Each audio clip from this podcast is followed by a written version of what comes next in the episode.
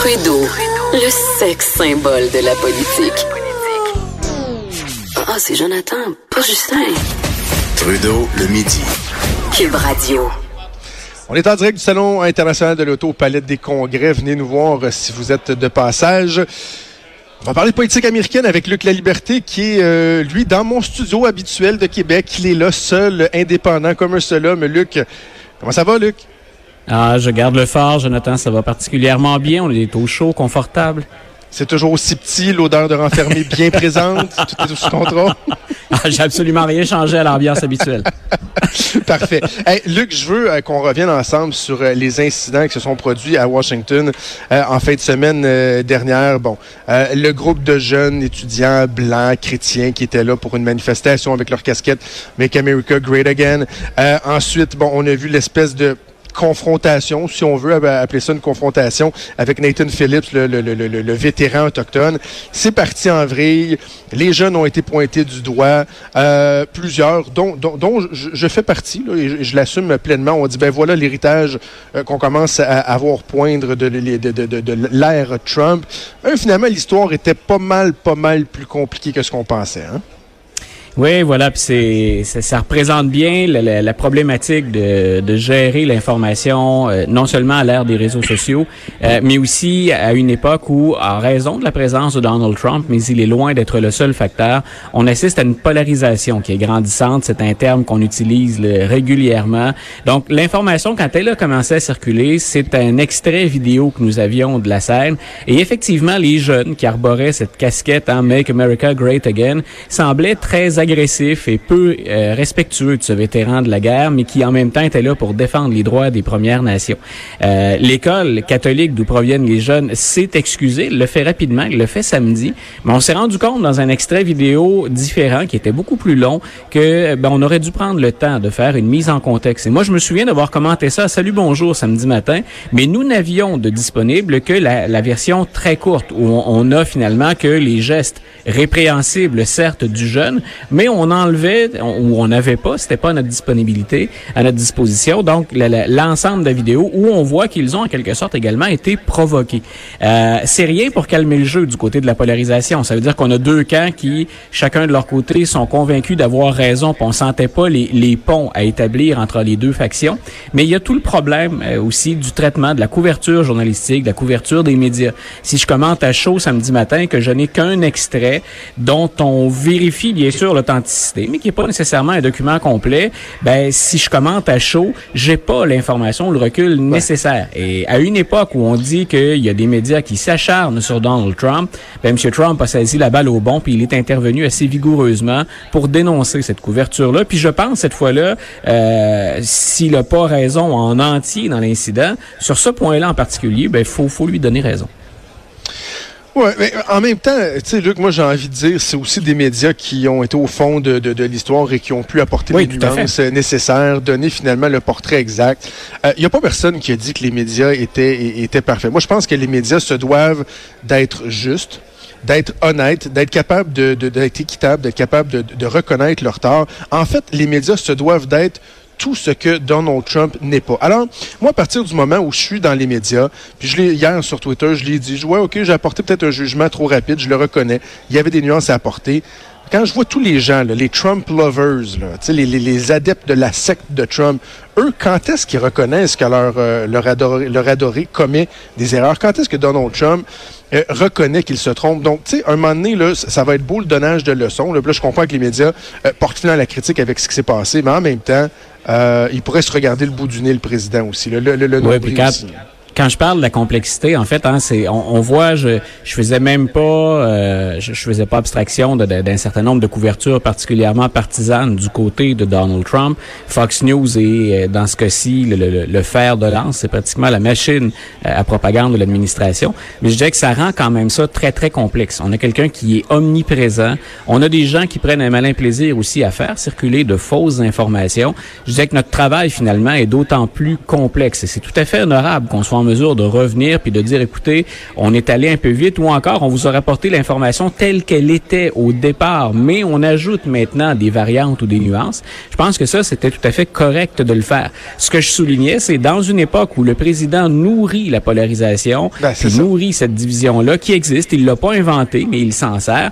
Ben, le travail journalistique et la couverture politique, ben, c'est d'autant plus complexe et euh, di- difficile dans certains cas. Et, et moi, il y a toute la notion du manque de respect. L'exemple que le. Président américain euh, euh, représente pour, euh, pour la jeunesse, c'est pas vrai que de, de, de tweet en tweet, de jour en jour, de semaine en semaine, ça n'a pas éventuellement une influence de voir que le président américain lui-même, lui-même traite les gens avec si peu d'égard, si peu de respect. Euh, il va de mensonges, de demi-vérité. Moi, c'est cet aspect-là que je dénonce avec véhémence. Et ça, euh, histoire vraie ou histoire à nuancer, je ne, je ne décolère pas de ce point-là. faut dire aussi, Luc, que c'était la deuxième histoire euh, en quelques jours qui faisait mal, si on veut, à l'image, à la réputation des médias, parce que il y a BuzzFeed aussi qui Oui. a échappé pas pire. Là. C'est-à-dire qu'il a, il y a encore là, il y a différentes façons de, de, de, de voir les choses. Quand on parle de ce que fait BuzzFeed, c'est que les deux journalistes qui ont sorti la nouvelle, et leur nouvelle, c'est qu'ils ont des informations, selon eux, des sources fiables, selon lesquelles Donald Trump a demandé à Michael Cohen de mentir sur les tractations qu'il y avait entre la Russie et l'équipe de Donald Trump. Et ce qui était important dans le cas de l'histoire de BuzzFeed, c'est que Donald Trump aurait été impliqué dans les négociations, même après l'élection. Ça signifie donc qu'il est en, conflit d'intérêts. Et s'il a demandé à Michael Cohen de mentir devant le Congrès à ce moment-là, ben carrément, il se rend coupable d'obstruction à la justice. Euh, bien entendu, quand la nouvelle est sortie, la première réaction, puis j'étais de ceux-là, la première réaction des gens qui couvrent la politique américaine, c'est depuis quand est-ce que c'est BuzzFeed qui nous alimente ou depuis quand est-ce qu'on part une histoire et qu'on la nourrit à partir de BuzzFeed? BuzzFeed a de belles qualités pour ce que ce doit être ou pour ce que c'est au point de départ, mais on s'attend pas à genre de traitement-là de nouvelles de la part de BuzzFeed. Euh, ce qui a euh, permis aux critiques de BuzzFeed d'intervenir, c'est que l'équipe de Robert Mueller a dépêché un porte-parole pour dire cette histoire-là qui vient de sortir sur BuzzFeed, elle comporte des irrégularités. On n'a pas dit l'histoire est fausse. On n'a pas démenti l'ensemble de l'information. On a tout simplement dit la façon dont ça a été rapporté, c'est incomplet ou il y a des choses qui sont à corriger. Et depuis ce temps-là, ben, on, se pose la question euh, pourquoi Mueller est-il sorti que habituellement M. Mueller est très très très discret. On ne l'entend jamais parler euh, habituellement dans ces dossiers-là, pas en tout cas sur des informations là, qui, qui sortent dans, dans les médias. Donc on choisit de, de sortir à ce moment-là. Puis en même temps, ben, ça a refroidi les ardeurs de beaucoup de démocrates qui déjà avaient commencé à crier la procédure de destitution. Ben là, on s'est dit, oups, il faut quand même se garder une gêne. La gêne étant, est-ce que M. Mueller va aller au fond? Est-ce qu'il va nous fournir d'autres informations? Et la réaction de BuzzFeed, ça a justement été ça. Ça a été nous ce qu'on demande au procureur Mueller et à son équipe, c'est ben, venez corriger sur la place publique ce qui serait des erreurs dans notre reportage, mais nous, les deux journalistes impliqués, gardons, maintenons Garde, notre position, puis on s'assoit, on protège cette histoire-là qu'on croit fondée. OK. euh, hier, c'était euh, jour férié aux États-Unis, le Martin Ouais. Luther King Day. Ça veut pas dire que ça a été plate pour longtemps euh, au point de vue politique. On va parler d'un républicain et d'un démocrate. Premièrement, le républicain, ben, c'est le vice-président du pays, Mike Pence, qui lui a comparé, dans le fond, Donald Trump à Martin Luther King. Quand on parle de polarisation, de débordement, on en parlait tout à l'heure là, pour ce, ce- ce jeune étudiant de l'école catholique, puis ce, ce vétéran des, des- des Premières Nations qui, qui était là. Euh, le président Pence, hier, il a, il a fait une comparaison qui se voulait flatteuse pour son patron, pour le président américain, mais qui était d'une très grande maladresse quand on se souvient de ce qu'on commémore finalement pendant le Martin Luther King Day. Et il a dit, vous savez, euh, une des choses, moi, que j'aime du pré- de, de, de Martin Luther King comme personnage historique, c'est qu'il a changé les États-Unis en changeant la démocratie, en revoyant les règles du jeu, en revoyant le, le- cadre juridique ou judiciaire constitutionnel. Et il a dit, c'est exactement ce que Donald Trump veut faire. Alors, bien entendu, on imagine que les adversaires de Donald Trump, puis certains même de ses partisans, ont ouvert tout grand les yeux et les oreilles.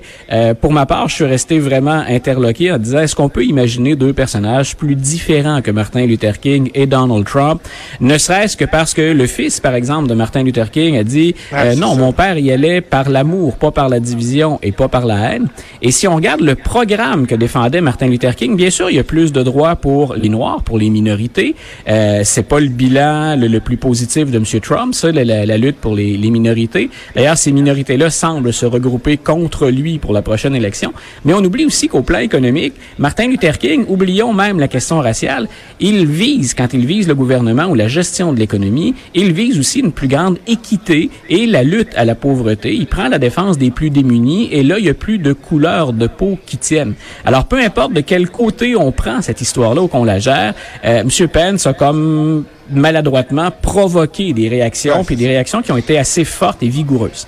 Allons à l'autre bout du spectre parce que c'est bien beau d'adresser des reproches euh, au président américain. À un moment donné, il ne faut pas y aller trop fort non plus parce qu'on se décrédibilise. Il y a Hakeem Jeffries, euh, représentant du démocrate de New York. Lui a fait une comparaison entre Trump et les dirigeants du Coca-Cola. Voilà, il a carrément dit dans une élection. Puis M. Jeffries, en passant, le démocrate de New York, euh, c'est quelqu'un qui a un très, très beau profil. On mise sur lui. Il fait partie des candidats de l'avenir du Parti démocrate. C'est un bon orateur. Il a un bon, il a une forme de charisme. C'est intéressant. On mise sur lui. M. Jeffries, hier, qui euh, profite d'une récupération politique, lui aussi, de la journée Martin Luther King, et compare Donald Trump à ce qu'on appelle le Grand Wizard. Donc, le chef, finalement, le dirigeant du KKK. Euh, quand je parle de polarisation, ah, on a commencé avec cette opposition-là devant le, monument d'Abraham Lincoln entre le jeune et le vétéran, ben ça se poursuivait dans ces discours-là. Si le Donald Trump n'est pas Martin Luther King, il n'est pas non plus un dirigeant du Ku Klux Klan. Et M. Jeffries a tenté de prendre la balle au bon dans une autre entrevue. Il a tenté de corriger le tir en disant ce que je voulais dire, grosso modo, hein, euh, nouveau contexte, c'est que M. Trump, c'est pas un raciste. Je ne l'ai pas accusé d'être un raciste. Ce que je lui reproche finalement, c'est de nourrir sa campagne en misant sur la division raciale Bien sûr, il y a une différence qui est énorme dans la connotation des propos, mais il a quand même associé Donald Trump au chef du Ku Klux Klan. Tout ça, c'est rien pour établir les ponts, c'est rien pour calmer le jeu. On est en pleine période de shutdown, on se prépare pour l'élection de 2020, donc on, finalement on nourrit, on attise le feu, la colère. Écoute, et Luc, on se reparlera au cours des prochains jours de Kamala Harris qui, comme on le prévoyait, a officialisé euh, qu'elle se présente donc pour euh, la présidentielle de 2022. On aura l'occasion d'y revenir. Luc La Liberté, merci beaucoup, toujours un plaisir. Un grand plaisir, une bonne journée, Jonathan. Salut Luc La Liberté, qui est notre spécialiste de politique américaine. Je ne sais pas si vous avez entendu durant l'entrevue, il y a de plus en plus de bruit autour de moi au Salon international de l'auto. Ben, c'est pas compliqué.